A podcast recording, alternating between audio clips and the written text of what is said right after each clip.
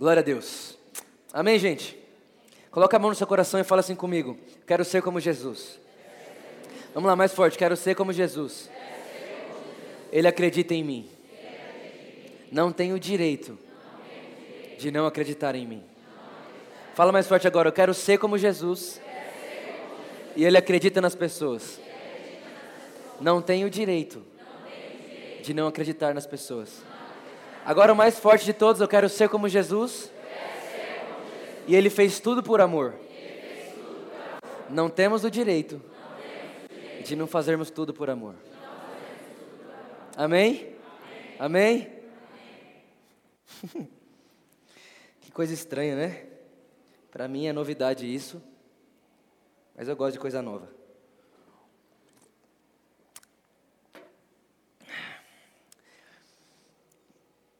Espírito Santo, por favor, coloque vida na letra agora. Nós queremos ver o Cristo nessas letras. Sabemos que a palavra se fez carne porque a palavra é uma pessoa, é o próprio Jesus. Então, nessa hora, tudo que queremos é entrar num lugar mais profundo em Jesus, conhecer mais Jesus, entender melhor a mente de Jesus, para que possamos sair daqui mais parecidos com Jesus. Amém.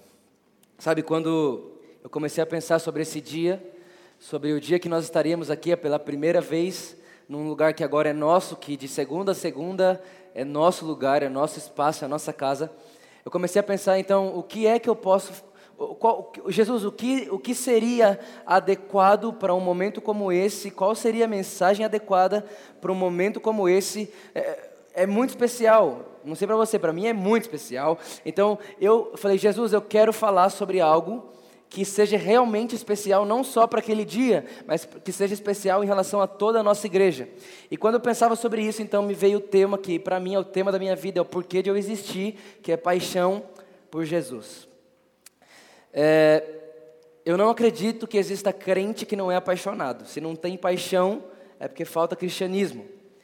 É impossível se aproximar de Jesus, é impossível olhar para Jesus, é impossível perceber Jesus e não se apaixonar por Jesus.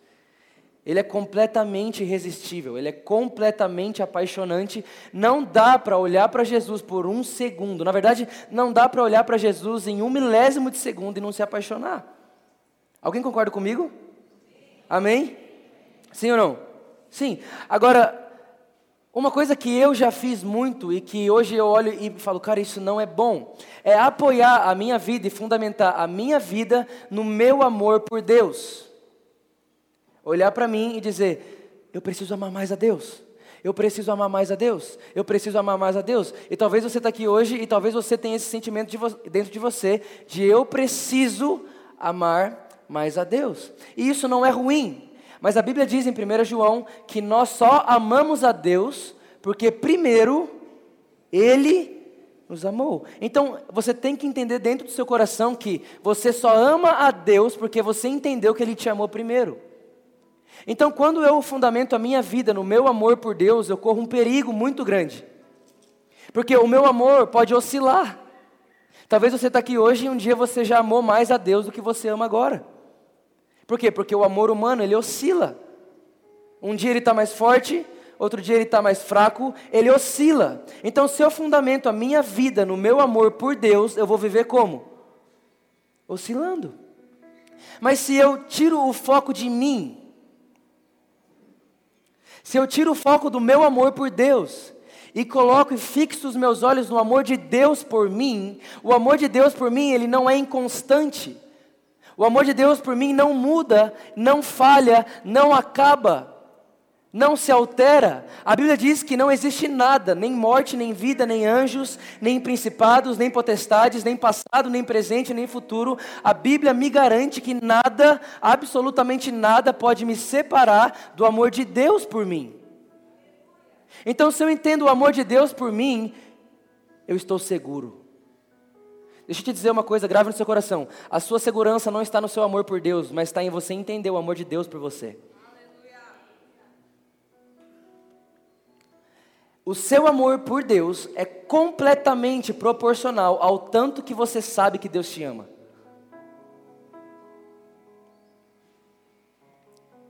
O seu amor por Deus aumenta quando o seu entendimento de que Deus te ama aumenta. isso são boas notícias? Porque não depende de nós. Só depende para onde nós estamos olhando. Sabe, a gente precisa parar de olhar no espelho e precisa começar a olhar para dentro. Quando você olha no espelho, você se vê. Quando você olha para dentro de você, é Cristo em você. E Cristo em você é a esperança da glória. Você no espelho não se muda. Você se olhar no espelho e praticar é, é estratégias, até mesmo de, sei lá, qualquer coisa. Ah, você vai ser um vencedor. Tal, tal. Você, pode, você pode ser otimista. Mas otimismo não é esperança da glória. Esperança da glória é Cristo em nós. Então, quando a igreja para de olhar para fora e começa a olhar para dentro, ela percebe que a esperança não está lá fora, está aqui dentro. A esperança desse bairro, a esperança dessa cidade, a esperança de São Paulo, a esperança do Brasil e das nações, não está fora da gente, está dentro de nós. Então repara que o mundo muda não quando eu sei o que tem aqui fora, mas o mundo vai mudar, nós mudaremos o mundo quando entendermos o que temos aqui dentro. Gente, eu vou falar uma coisa: o mundo ser completamente transformado não está muito longe de nós.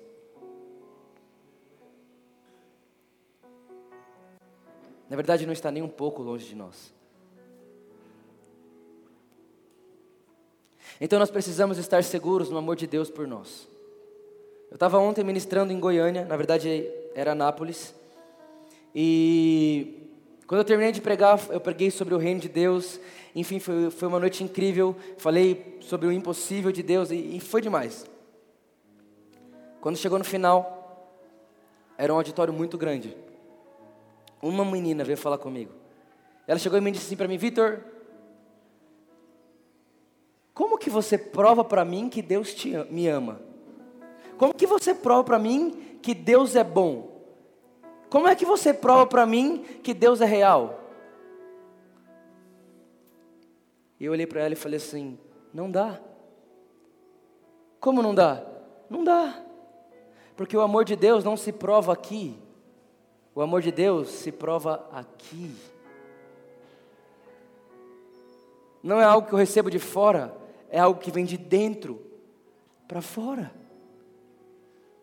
Por isso, Vitor, me explica como é o sentimento de ser amado por Deus. Não sei explicar, só sei que é incrível, a melhor coisa que existe, nada é melhor do que isso e ponto final. Sabe, você precisa estar seguro no amor de Deus por você. E quando você tem segurança no amor de Deus por você, você deixa de ser inconstante.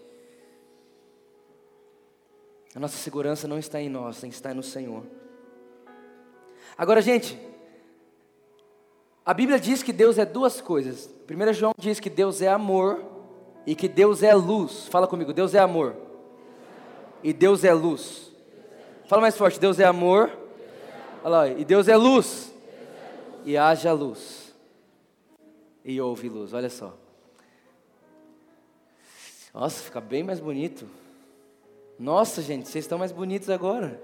Essa luz favoreceu vocês. Isso. É, Deus é amor. Escute o que eu quero te falar. Grave isso no seu coração. A Bíblia diz que Deus tem juízo e que Deus tem justiça e que Deus tem ira. Mas a Bíblia não diz que Deus é juízo, a Bíblia não diz que Deus é ira, a Bíblia não diz que Deus é qualquer outra coisa. A Bíblia diz que Deus é amor. Então, se eu quero entender qualquer tipo de atitude de Deus, eu preciso partir do princípio de quem Ele é. E Ele não é juízo, Ele não é justiça, Ele não é nada disso. Muito pelo contrário, Ele é amor. A Bíblia não diz que certamente ju o juízo e a justiça e a condenação de Deus me seguirão todos os dias da minha vida, mas a Bíblia diz em Salmo 23 que certamente a bondade e a fidelidade do Senhor me seguirão todos os dias da minha vida. Então repara que não é eu que vou atrás da bondade de Deus, é a bondade de Deus que me encontra. A bondade de Deus que me acha. Eu vou dizer uma coisa para você: você não é vítima da bondade de Deus. Olha só isso aqui. Olha só. A diferença de vítima e de alvo. Não existe vítima que é alvo. Quando uma bala perdida mata alguém que não era o alvo, aquilo é uma vítima, não era o alvo. Nós não somos vítimas do amor de Deus. Deus não, me, não, Deus não escolheu me amar por tabela. Eu não sou vítima de algo que Deus tentou espirrar em alguém sobre em mim. Eu sou alvo do amor de Deus. Deus escolheu por Ele mesmo me amar. E é isso que eu sou. Eu nasci para ser amado por Deus. Eu nasci para entender que sou amado por Deus. Eu nasci para entender que Deus é bom e que em Sua bondade escolheu me amar, sem eu merecer, sem eu fazer nada em troca. Então, quando eu entendo que Deus é amor, eu preciso entender que não existe nada que eu possa fazer ou deixar de fazer para que Deus me ame mais ou menos. Talvez você está aqui hoje e você é a pessoa mais justa aqui em suas boas obras que existe nessa sala. E talvez você está aqui hoje e você é a pior pessoa, você é o que mais errou essa semana, você é o que mais pensou besteira essa semana, você é o que mais falou besteira essa semana, e a boa notícia é que Deus não ama um mais que o outro. Porque Deus não dá amor, ele é amor. Então não existe ninguém nessa sala que é mais amado por Deus. Mas com certeza existem pessoas nessa sala que amam mais a Deus. Porque o amor de Deus por você não depende de você. Mas você amá-lo mais depende do tão disposto você está de conhecer o amor de Deus por você. Vocês estão comigo aí? Sim, gente? Está dando para entender? Olha para quem está do seu lado e fala assim: Deus é apaixonado por você.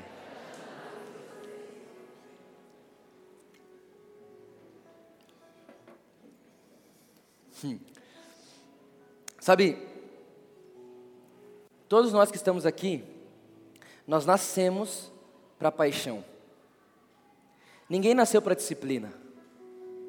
Ninguém nasceu para viver dentro de um lugar é, 24 horas por dia sendo disciplinado, ou, ah, não, eu, eu, eu tenho que fazer isso essa hora, isso, essa hora, isso. Ninguém nasceu para isso.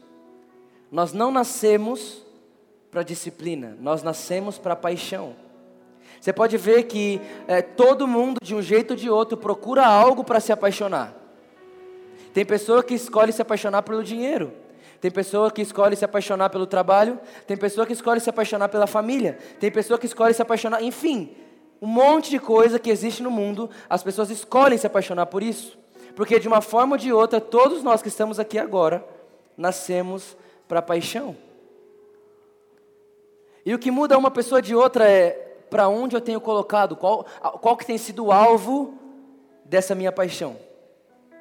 E eu queria hoje, nesses próximos minutos, mostrar para você o único alvo merecedor da minha e da sua paixão. Eu queria que você lesse comigo Isaías capítulo 54, no versículo 5.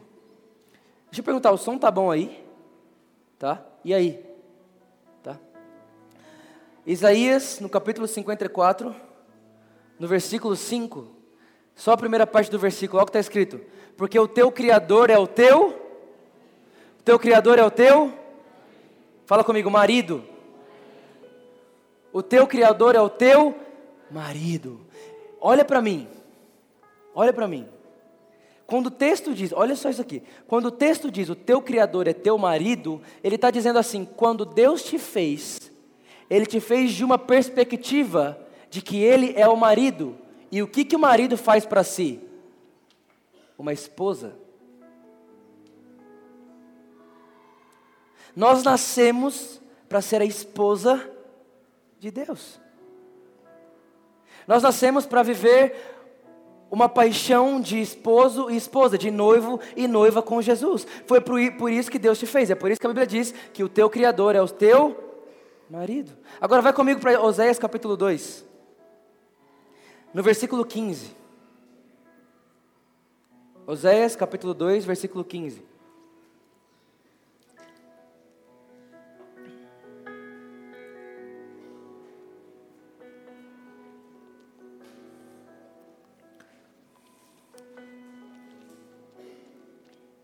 Vai no versículo 14. Isso, é isso aí. Oséias capítulo 2, versículo 14. Presta atenção no que diz. Portanto, eis que eu a atrairei e a levarei para o deserto e lhe falarei ao coração. Próximo. E lhes darei as suas vinhas dali, e o vale de Acor será por porta de esperança, e ali cantará como nos dias de sua mocidade, e como no dia em que, subiu da terra do Egito. Olha para mim. O texto está dizendo que Deus atrairia eu e você para o deserto. E quando o contexto desse texto não é o deserto que o povo saiu do Egito, mas é o deserto como quem diz um lugar de solitude, um lugar de intimidade, um lugar onde só tem você e ele, um lugar onde é secreto, um lugar onde foi feito para intimidade. Então o texto está dizendo para mim, para você, que Deus nos levaria a esse lugar, a um lugar tão secreto, onde Ele poderia falar o meu e o seu coração. E a continuação do texto diz que nesse lugar, a porta de Acor seria chamado porta de esperança. Se você pesquisar e, for procurar estudar o que significa porta de Acor, porta de Acor significa porta do desespero, porta da falta de fé, porta do, do desamparado, porta do rejeitado, porta do inferior, porta do medo. E o texto está dizendo que num lugar onde Deus fala a sós comigo e com você, a porta do medo, a porta do desespero, a porta da inferioridade, se torna a porta da esperança. Mostrando para mim e para você que não existe uma porta no universo, não existe um tipo de problema e desespero no universo que o lugar de intimidade com Jesus não faça aquilo virar esperança.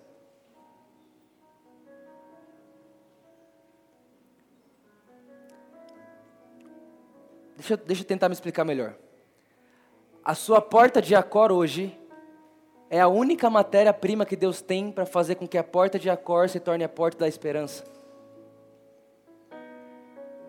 Para que você deixe de viver aquém do que você nasceu para viver.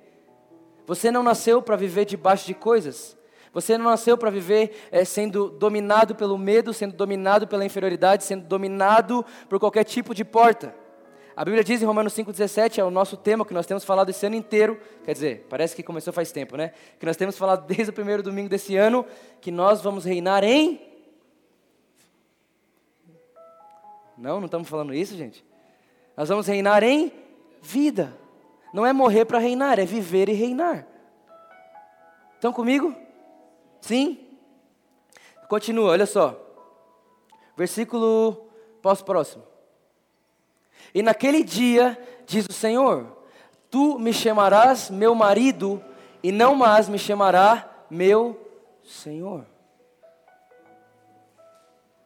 Presta atenção no que Jesus está dizendo, isso é Jesus dizendo. Naquele dia você não me chamará mais de meu Senhor. Porque, gente, repara, a Bíblia diz que o servo não sabe o que o Senhor faz. Naquele dia você não me chamará mais de meu Senhor, como a, a quem a, aquele eu trabalho, eu, tra, eu trabalho para Ele, Ele é o meu chefe, Ele é quem paga minhas contas, Ele é quem me dá meu salário. Não, naquele dia não me chamará mais meu Senhor, mas me chamará agora meu marido. Repara, alguém que mora fora da sua casa, para alguém agora que dorme na mesma cama que você.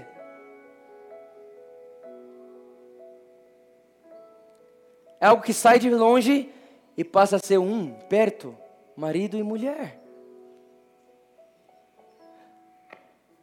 Esses dias atrás eu estava numa igreja e eu contei isso alguma vez, em algum momento, não sei, acho que talvez foi na escola.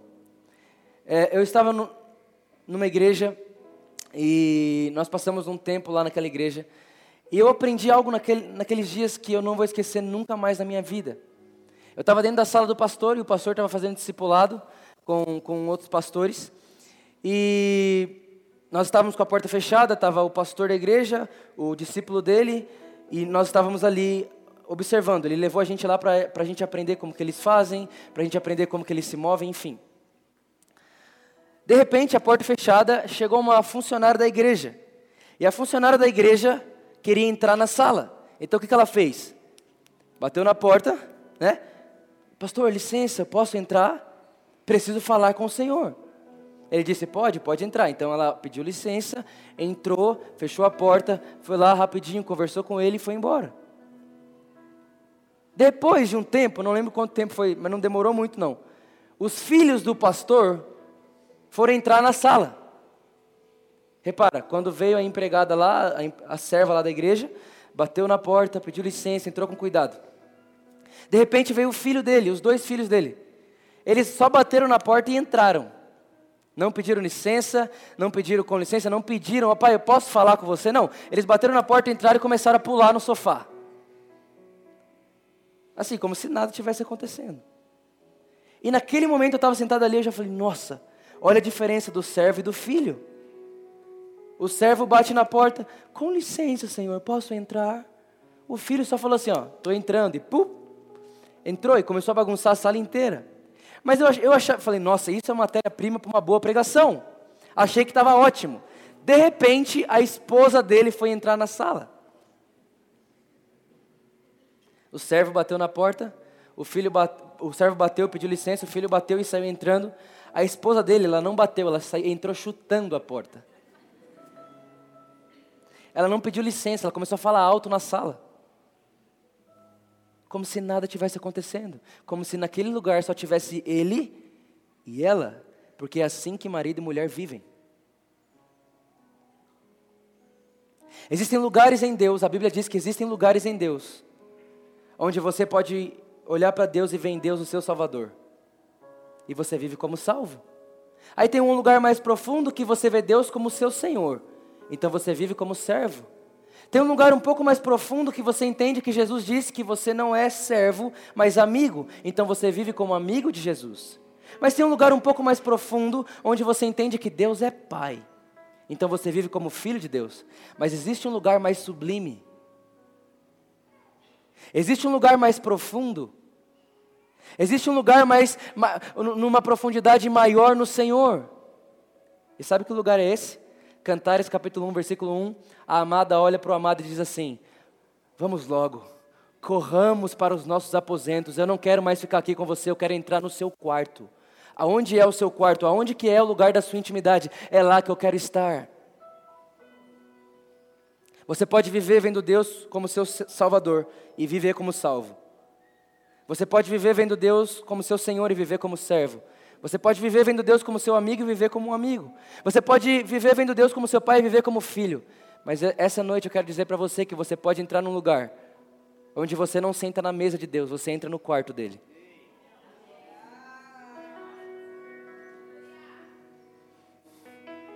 E eu não sei você, mas parece que quando eu falo isso, eu, eu nasci para isso. Cara, você nasceu para intimidade com Jesus. Você nunca vai ser feliz em outro lugar. Não tem como, é impossível. Abre aí para mim, Eclesiastes capítulo 2, versículo 12. Olha isso aqui, ó, Salomão, o cara mais rico que já existiu. Olha o que ele diz, Eclesiastes 12, 2, 12, 2, 12. Olha o que diz aqui, presta muita atenção nisso. Então, passei a contemplar a sabedoria e, e a pois que fará o homem que seguir ao rei, o mesmo que os outros já fizeram? Próximo. Então vi, não, não é esse não, não é esse não, errei o texto. Deixa eu achar. Eu preciso ler esse texto para você. Aqui, olha. Eclesiastes, capítulo 2, versículo 10. Um pouco antes. Olha só. E tudo quanto desejaram os meus olhos, não lhes neguei. Olha para mim. Imagina assim, ó. Tudo que você olhar e ter vontade, você faz. Tudo. Tudo é tudo. Certo? Então, Salomão está dizendo: tudo que eu olhei com os meus olhos e quis, eu fiz. E, gente, ele não era pobre, não, ele tinha muito dinheiro, então não tinha o que ele não podia ter. Ele podia ter tudo. Tudo que os meus olhos desejaram, não lhes neguei. Nem privei o meu coração de alegria alguma. Mas o meu coração se alegrou por todo o meu trabalho. E esta foi a minha porção de todo o meu trabalho. Próximo. E eu olhei para todas as obras que fizeram as minhas mãos como também para o trabalho que eu trabalhando tinha feito, e eis que tudo era vaidade e aflição. Olha o que Salomão está dizendo: não teve nada que os meus olhos viram e que o meu coração desejou que eu não fiz. Mas mesmo eu tendo tudo que eu desejei e fazendo tudo que eu quis, tudo para mim não passou de vaidade. Agora, como assim? Só um parênteses: Salomão tinha tudo que todo mundo queria ter. Aquilo que você hoje sonha em ter, ele, ele podia ter na hora que ele quisesse. Ele era o rei de Israel, o mais sábio de todos, o mais rico que já existiu. Então você está com sonho de ir para Disney? Salomão, ele, ele, se ele quisesse, ele fazia Disney. Ele, ele, ele nem ia, ele, ele, inventa, ele faz um Israel se ele quisesse. Ah, não quero, não quero ir lá não, é muito longe. Faz um aqui para mim. Um mês, faz em um mês, chama o Alcides que ele pinta. E ele diz: no final de tudo eu percebi uma coisa: tudo é vaidade. Escute isso. Salomão conheceu Deus sem Cristo. Nós precisamos entender o que Cristo fez. Às vezes eu percebo que a igreja vive como se Cristo não tivesse vindo para a terra e alguém olha para o texto e diz: Ah, tudo é vaidade, ah, é por isso que minha vida é assim. Pera, cara, ele não vivia em Cristo. Ele não estava em Cristo Jesus. Salomão não vivia debaixo da promessa que em Cristo Jesus já não há mais condenação. Para Salomão tinha condenação. Salomão não vive debaixo da promessa de que agora eu posso chamar Deus de meu marido. Se você falasse para Salomão, Deus é meu marido, ele ia falar assim: você está desrespeitando Deus. E tem gente que faz isso até hoje, né?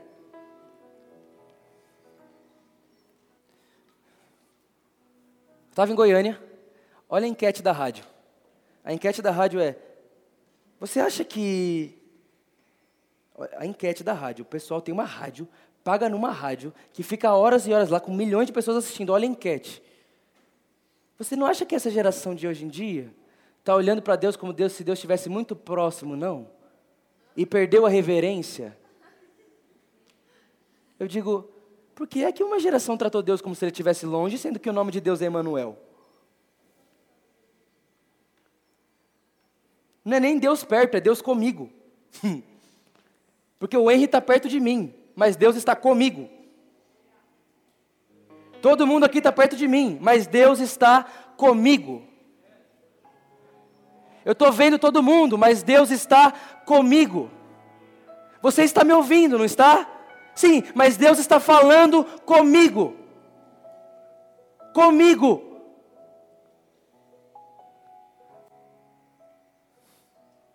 Por favor, se aproxime com ousadia, não tenha medo, fale como você quiser, se aproxime como você quiser, porque em Cristo Jesus agora eu sou a noiva de Jesus, eu sou noiva de Cristo, eu sou uma noiva, Ele espera por mim, Ele está com a cama pronta, o quarto arrumado, a luz acesa, esperando. Venham a mim, venham a mim, podem vir a mim, podem entrar aqui, podem entrar aqui, podem entrar aqui. Aleluia! Podem entrar aqui, a porta está aberta e a conta está paga. Mas Jesus, eu pequei dez minutos antes de vir para a igreja, a conta está paga. Jesus não morreu pelo seu, pelo seu pecado passado. Jesus não morreu pelo seu pecado presente, nem pelo seu pecado futuro. A Bíblia diz que Jesus morreu por todos todos os pecados, todos é todos. Não existe um pecado que eu vou cometer até morrer que eu já não tenha sido pago por Cristo na cruz. Ah, Vitor, mas isso aí não é liberdade para pecar? Lógico que não. Isso daí é uma boa coisa para eu lá e falar o que ele é bom assim? É. Então eu quero apaixonar nesse cara. Sim ou não? Então aí, gente. Então repara que você pode ter tudo que seus olhos desejam, desejam e tudo que o seu coração pede. Sem Cristo, tudo é vaidade. Sabe o que significa? Que viver uma vida fora da vaidade não tem a ver com o que eu tenho e nem com o que eu quero, tem a ver com Cristo em mim. Toda vida que não é Cristo em mim é uma vida vaidosa, é uma vida para si mesmo. Sabe por que, que as pessoas têm medo? Porque elas olham para si. Sabe por que, que as pessoas são inferiores? Porque elas olham para si. Sabe por que, que as pessoas têm crise de identidade? Porque elas olham para si. Sabe por que, que alguém se sente, é, fala assim, não, não é possível que Deus me ama? Porque está olhando para si. Porque quando você olha para você, nem você se ama tanto assim. Você diz, se eu não consigo me amar, Deus vai me amar. Repara que tudo está num só lugar. Eu estou olhando para mim. E o meu convite para você hoje é tire os olhos de você. Quando Moisés chega em Deus, quando Deus chega em Moisés, Deus, é, Moisés fala assim para Deus: Mas Deus, quem sou eu? Repara, quem sou eu? Moisés estava olhando no espelho. Quem sou eu? O que, que Deus responde para Moisés? Moisés, eu sou. Não, Deus, você não está entendendo. Quem sou eu? Moisés, eu sou. Deus, não, pera. Quando eu for lá falar com o Faraó, que eu quiser tirar eles do Egito, eu vou ter que falar quem sou eu. E Deus olha para Moisés e fala assim: Não vai não. Você chega lá e fala que quem te enviou foi o eu sou. Moisés, tira o espelho da frente que eu estou logo atrás dele, olhe para mim. Mas Deus, você é o quê? O que você precisa? De maná? Então eu sou o maná. Você precisa de fogo para esquentar você que está com friozinho? Eu sou o fogo. Você precisa do quê? De uma nuvem para proteger você do sol? Eu sou a nuvem. Moisés, deixa eu dizer uma coisa: não tem nada que eu não seja.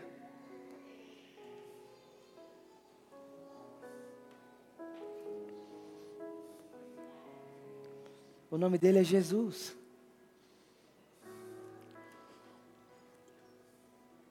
Estão comigo aí? Fala assim comigo: toda vida fora de Cristo é vaidade. É muita vaidade. Sabe, eu estou pregando para mim aqui hoje também. Porque quando alguém fica sabendo que eu tenho 23 anos de idade e estou construindo algo como esse que vocês estão vendo, alguém pode olhar para mim e dizer: Uau, cara, isso não é nada. Isso é vaidade. Cristo em mim é tudo que eu tenho.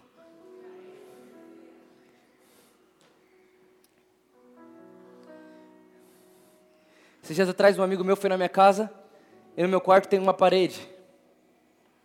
E todos, todos os meus amigos que vão lá e entram no meu quarto, eles escrevem no meu quarto, escrevem na parede do meu quarto. E um amigo meu entrou lá e escreveu assim: Eu nunca vou esquecer isso. Deus, se você encher minha, minha casa todos os dias, eu moro até debaixo da ponte. Porque casa quem tem dinheiro compra, mas só tem lar quem tem Jesus. A ponte pode ser seu lar se você tiver Jesus, mas uma mansão pode ser uma casa sem Cristo. Tem alguém aí comigo? Tá dando para entender alguma coisa? Então tá, então vamos. Abra sua Bíblia comigo. Na verdade não precisa abrir não. Só coloca ali Salmos 25, 14.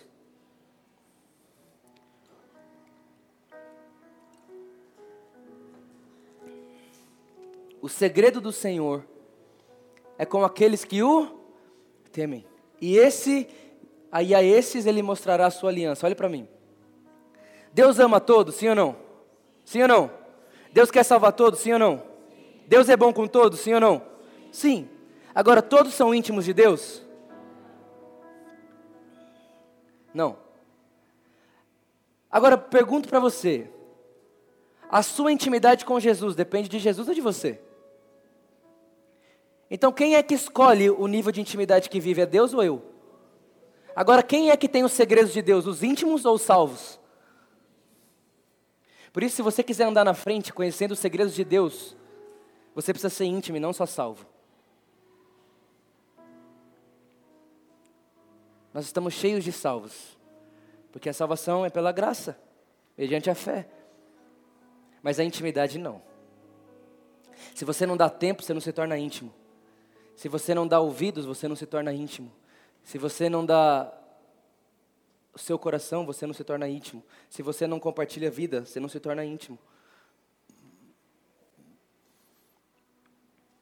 O convite de hoje à noite é que você escolha entrar num lugar de intimidade com Jesus. Porque você não vai ser feliz fora de lá. Fora desse lugar, tudo é vaidade. Tudo é como correr atrás do vento. Já pensou correr atrás do vento o resto da vida? Pois é, é isso que as pessoas que não são íntimas estão fazendo correndo atrás do vento. Quer ver como é correr atrás do vento? Você vai o mês inteiro para pagar a conta do mês de fevereiro. Terminou de pagar o mês de fevereiro, vem o de março. Aí você corre o mês inteiro para pagar a conta de março. Terminou março, vem abril. E você vai correr de novo. Mas vai vir maio. Sem Cristo é tudo como correr atrás do vento. Tudo. Completamente tudo. Coloca para mim, Gui, Apocalipse capítulo 2, versículo 1.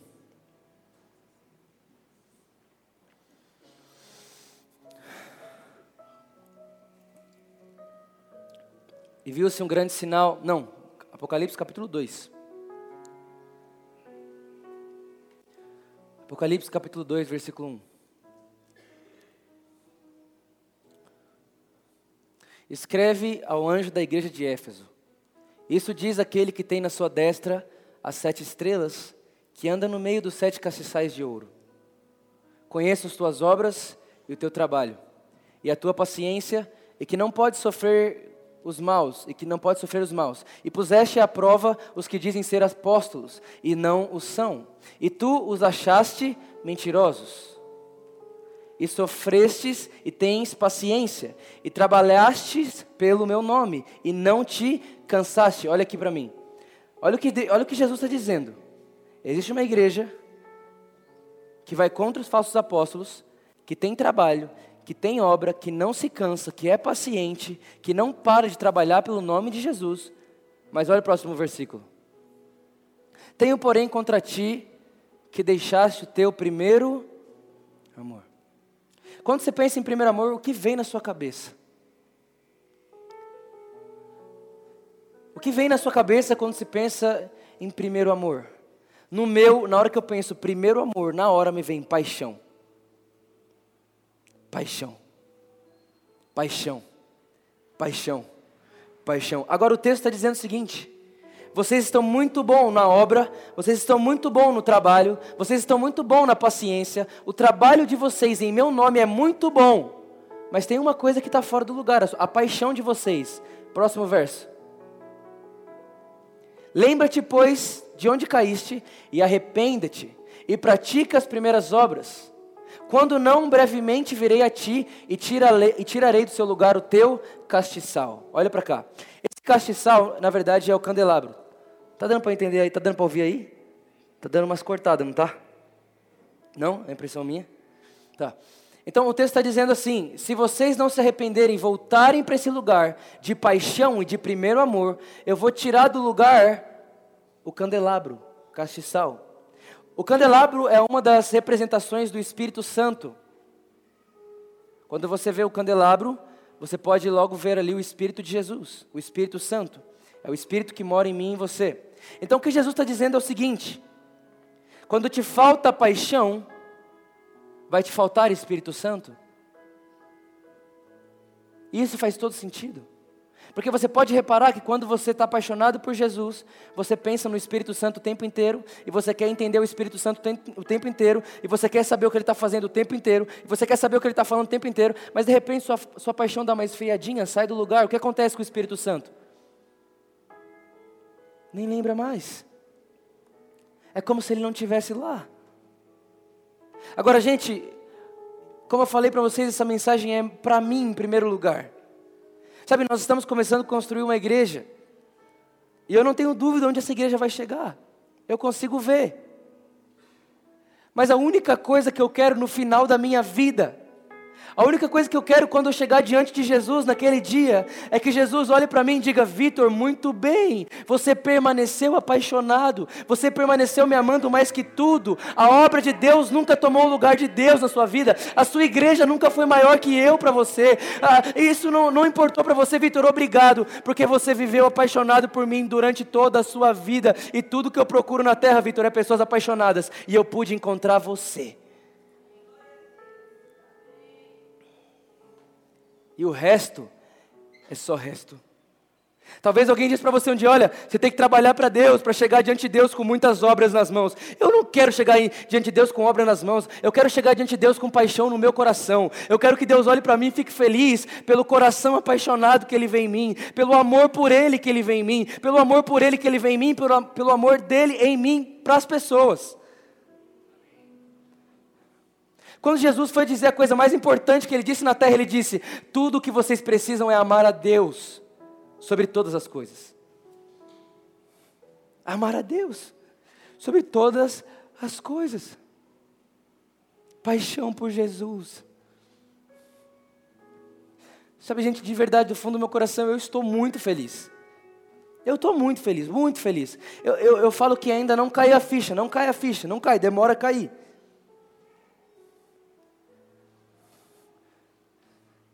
Mas a minha, minha, minha maior felicidade não é ter vocês aqui me ouvindo. E nem um salão desse tamanho com 23 anos de idade. A minha maior felicidade está em chegar na minha casa hoje e escutar Jesus dizendo para mim: Mais um dia apaixonado, filho. Mais um dia que nada mais para você importava, né? Mais um dia que você só olhava para mim, queria saber o que eu estava fazendo. Mais um dia onde eu fui mais importante que todas as coisas. Mais um dia e quando eu acordar amanhã de manhã, tudo que eu vou querer é falar: Jesus, esse vai ser um dia onde eu vou ser mais apaixonado do que ontem. Esse vai ser um dia onde eu vou ter mais amor do que ontem. Esse vai ser um dia que eu vou procurar pessoas para amar mais do que eu procurei ontem. Jesus, hoje eu vou te amar mais do que ontem. Eu não vou acordar amanhã para tentar não pecar. Eu não vou acordar amanhã para tentar me manter santo. Eu vou acordar amanhã de manhã para ser mais apaixonado, para ser mais desesperado, para ser mais faminto, para ter mais fome, desespero por Deus, pelo amor de Deus. Paixão.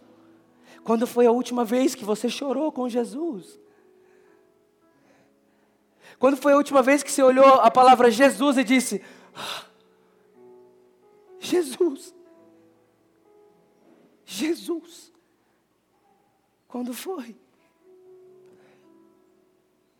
Sabe, gente, eu não quero escutar isso de Deus nunca. Olha, vocês têm um bom trabalho. O voluntariado de vocês é incrível. Olha só, em uma semana, bela igreja que vocês fizeram. Pintaram tudo muito bem. Olha que luzes incríveis. Nossa, muito legal, parabéns, olha, muito bom. A recepção, muito legal. Depois vai ter um lanche muito bom, tudo muito bom. Vocês condenam a falsidade do Evangelho, parabéns.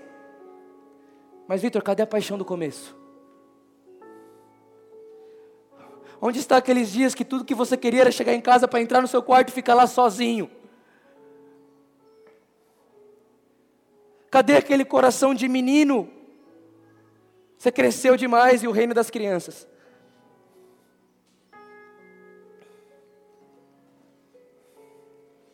Não sei você, mas tudo que eu quero é manter meu coração apaixonado. É exatamente tudo o que eu quero. Não falta nada. É só isso que eu quero me manter apaixonado. Me manter apaixonado. Salmos, no capítulo 17, no versículo 15. Talvez um dos meus versos favoritos da Bíblia. Olha o que diz: Quanto a mim, contemplarei a tua face na justiça, e eu me satisfarei da tua semelhança quando acordar. Olha o que o texto está dizendo: Quanto a mim, a minha felicidade, a minha satisfação, a minha alegria, o que não faz ser tudo vaidade para mim, está em poder contemplar a Sua face. O que não faz o mundo, o que não faz o meu trabalho, o que não faz o meu dia a dia ser vaidade para mim, é poder contemplar a Sua face. E a segunda parte do versículo é, uau, é demais. E ele diz: E eu me satisfarei. Um outro. Antes, antes e eu me satisfarei da tua semelhança quando eu acordar. Sabe o que está dizendo esse texto? Quando eu estou olhando para a face de Jesus.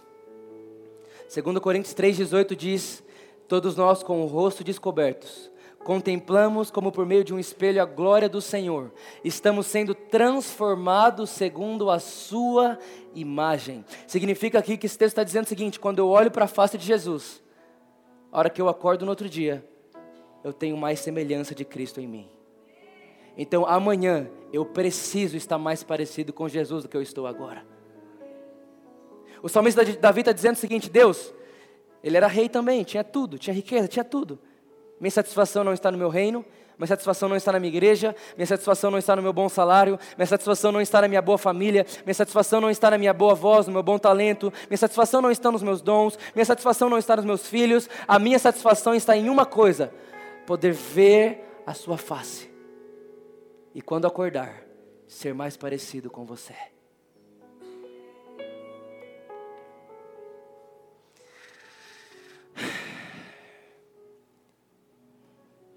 Sabe, por muito tempo na igreja a gente cantou só quero, só quero ver você, só quero, só quero ver você. E essa música é demais. Ela é incrível. Mas a Bíblia diz em João capítulo 1, versículo 14, que Jesus tabernaculou. Jesus fez o quê? Fala comigo, tabernaculou. O que é tabernacular? Pegar o tabernáculo e pôr dentro dele, sim ou não? ele se tornou, ele se encarnou o tabernáculo. No tabernáculo tinha três espaços, sim ou não? Era o átrio, o lugar santo e o três lugares: átrio, lugar santo e santo dos santos. Então, dentro de Jesus existem esses três lugares também. Dentro de Cristo existe átrio. Dentro de Cristo existe lugar santo. E dentro de Cristo existe o Santo dos Santos. Agora eu pergunto para vocês: aonde estava a presença de Deus, a face de Deus no tabernáculo? No átrio? No lugar santo?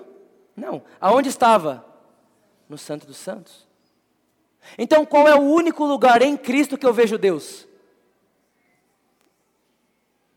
É por isso que tem muita gente que está salva, mas não vê Deus, porque está no átrio. Vitor, mas como assim vê Deus? Como que vê Deus? A Bíblia diz que os puros verão a Deus. E não é de, ah, os puros vai ver Deus um dia, não. É os puros viverão vendo a Deus. Você vê Deus na padaria, você consegue ver Deus num lugar como esse, você consegue ver Deus no seu trabalho, você consegue ver Deus na sua escola, você consegue ver Deus na sua faculdade, na sua casa, você consegue ver Deus em tudo. Por quê? Porque a Bíblia diz que Cristo é tudo em todos. Então os puros têm a capacidade de ver Deus em tudo. Eu, vem três pessoas aqui rapidinho. Vem aqui, Eric. Vem aqui você, Caio. Caio sempre é, Samuel. Vem aqui você mesmo, você mesmo. Vem aqui, Samuel. Presta atenção nisso aqui. Fica aqui você, aqui você, Eric, aqui no meio, e você aqui. Isso. Então vamos lá. Eu vou terminar com isso, ok? Tá todo mundo vendo, né? Dá para ver daí? Dá para ver daí, certo? Jesus tabernaculou. Então, ele trouxe para dentro dele o tabernáculo inteiro. E no tabernáculo tinha o átrio, o lugar santo e o santo dos santos. Sim ou não? Sim, tá bom. Você lembra que um dia Jesus estava conversando com os discípulos e os discípulos disseram assim para ele: Mas como que a gente vai ir com você se a gente não sabe o caminho? Aí que Jesus disse? Gente, eu sou, eu sou a verdade e eu sou a vida. Agora, o que talvez alguém aqui não saiba é que no tabernáculo existiam três portas: a porta que separava fora do átrio, a porta que separava o átrio do lugar santo e o véu que separava o lugar santo do santo dos santos. Agora pasmem nisso aqui. Adivinha qual era o nome dessa porta? Caminho. Adivinhem qual era o nome dessa porta? Verdade. E adivinha como ele chamava o véu? De vida. Então quando Jesus diz eu sou o caminho, a verdade e a vida, ele está dizendo eu sou as portas. Não existe porta fora de Cristo. Não procure portas, procure Cristo. Não procure porta aberta. Porta aberta qualquer um pode abrir. Procure a porta. Porque quando você entra pela porta, você não sai do lado errado. E você não quebra a cara lá dentro. Ah, eu estou orando por porta aberta. Para, vai atrás de Cristo. Ele é a própria porta. E ele não tem porta errada para ninguém. Você não quer errar? Para de bater nas portas e comece a ir atrás de Jesus.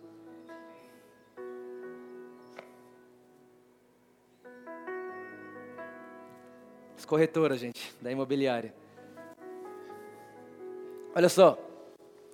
Então Jesus disse que eu sou o caminho, a verdade e a vida, e ninguém vai ao Pai a não ser por mim. Dias atrás, um grande pastor amigo meu disse algo para mim: disse, Vitor, qualquer religião te leva a um Deus. O budismo te leva a Buda. Tem mais de 500 mil religiões que te leva a qualquer Deus. E esse amigo meu disse para mim assim: Mas só tem uma pessoa que te leva para o seu Pai. Por isso, o que satisfaz a sua vida não é uma religião, é uma pessoa. Qualquer religião te leva a um Deus, mas só Jesus te leva ao Pai. Por isso, você pode ser religioso e nunca ser feliz. Porque eu não nasci para religião, eu nasci para Jesus. Caminho, verdade e vida. Vamos lá. O que eu preciso fazer para sair de fora e entrar aqui? Qual é o nome dessa porta? Caminho. Então o que, que eu preciso fazer? Eu troco de caminho. Já viu aquelas pessoas que falavam assim: ah, eu era isso, isso, isso. Quando eu conheci Jesus, parei disso, disso, disso. E comecei a fazer isso, isso e isso. Ou seja, ela trocou de. Só que onde ela entrou? No átrio. Isso é tudo? Isso é só o começo. Deixa eu dizer uma coisa. Jesus morreu para te salvar, sim, mas a salvação é o início, não o final. A gente fez da salvação o destino e a salvação é só o começo. Ser salvo não é o porquê, ser salvo é o início. Eu sou salvo para reinar. Eu sou salvo para entrar. Eu não sou salvo para esperar Deus voltar. Eu sou salvo para entrar ousadamente. Eu sou salvo para viver com coragem. Eu sou salvo para viver nessa terra como ninguém mais vive, só os filhos de Deus. Troquei de caminho, entrei no átrio. Só que a Bíblia diz que o átrio era o lugar mais fedido do tabernáculo, porque aqui existiam sacrifícios. Aqui, muita fofoca, muita inveja, muita coisinha nada a ver. Mas está em Jesus, é salvo, pela graça, glória a Deus, aleluia. Mas eu não sei vocês, eu sou meio abusado. Eu não consigo ver que tem um lugar mais profundo e ficar parado. Mas repara que para mim entrar para um novo lugar, não é mais só meu caminho que eu tenho que trocar. Agora eu preciso trocar a minha verdade.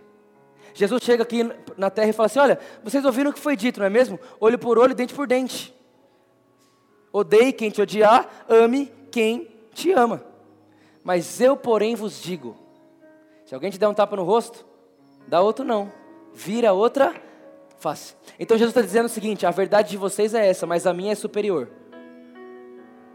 Esse lugar aqui, se você quiser sair daqui para entrar aqui, meu filho, você vai ter que saber fazer o quê? Largar a mão dos seus direitos. Ah, mas meu esposo que está errado. Pois é, existe uma verdade superior. Ah, não, mas é a minha mãe que está errado, meu pai que está errado. Pois é, existe uma verdade superior. A verdade superior é essa. Eu nasci para ser como Jesus, independente do meu contexto. Eu não sou fruto de contexto, eu sou fruto da minha vida com Deus.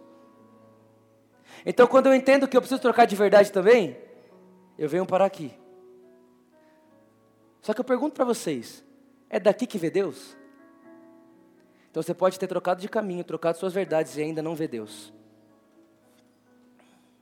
Existe um lugar superior. E eu não sei vocês, mas a minha consciência não me deixa ficar aqui, sabendo que tem um lugar mais profundo. Aí o que acontece?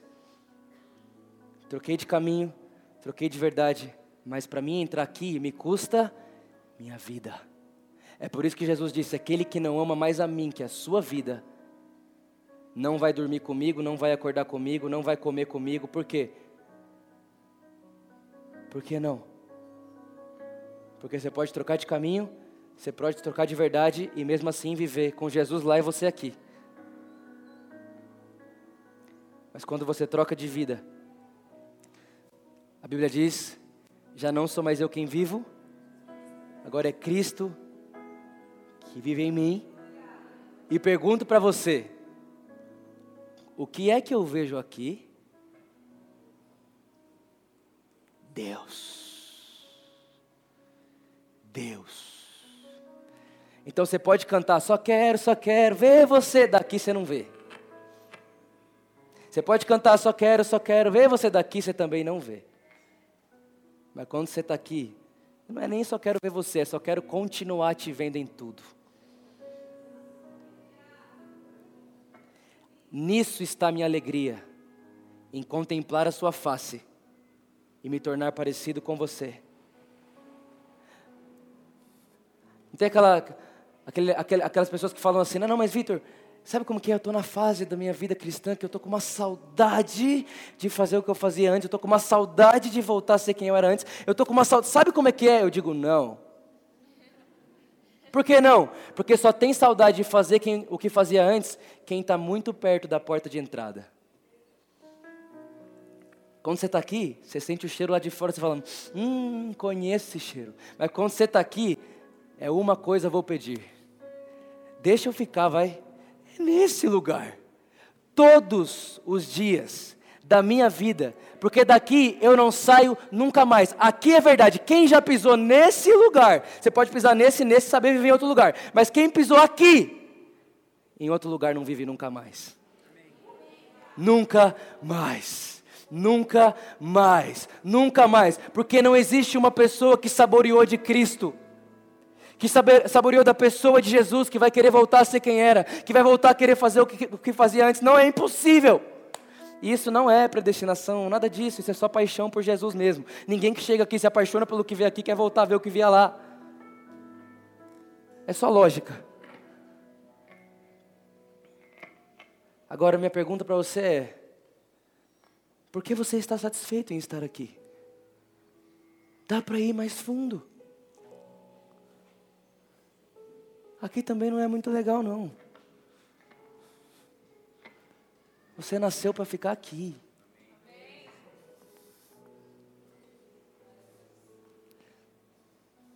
É aqui que eu me sinto muito bem. É aqui que eu me sinto vivo. Por isso eu digo: se um dia eu tiver que sair daqui para construir a maior igreja do mundo, eu não saio, eu prefiro ficar sem. Porque terra prometida sem Deus não vale nada para mim. Eu quero é Deus. Ah, Vitor, mas Moisés não viu a terra prometida? Claro que viu, a terra, a terra prometida de Moisés não era uma terra, um espaço físico, era uma pessoa. Ele viu Deus.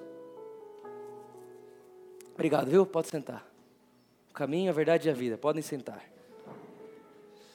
Vocês estão aí, gente?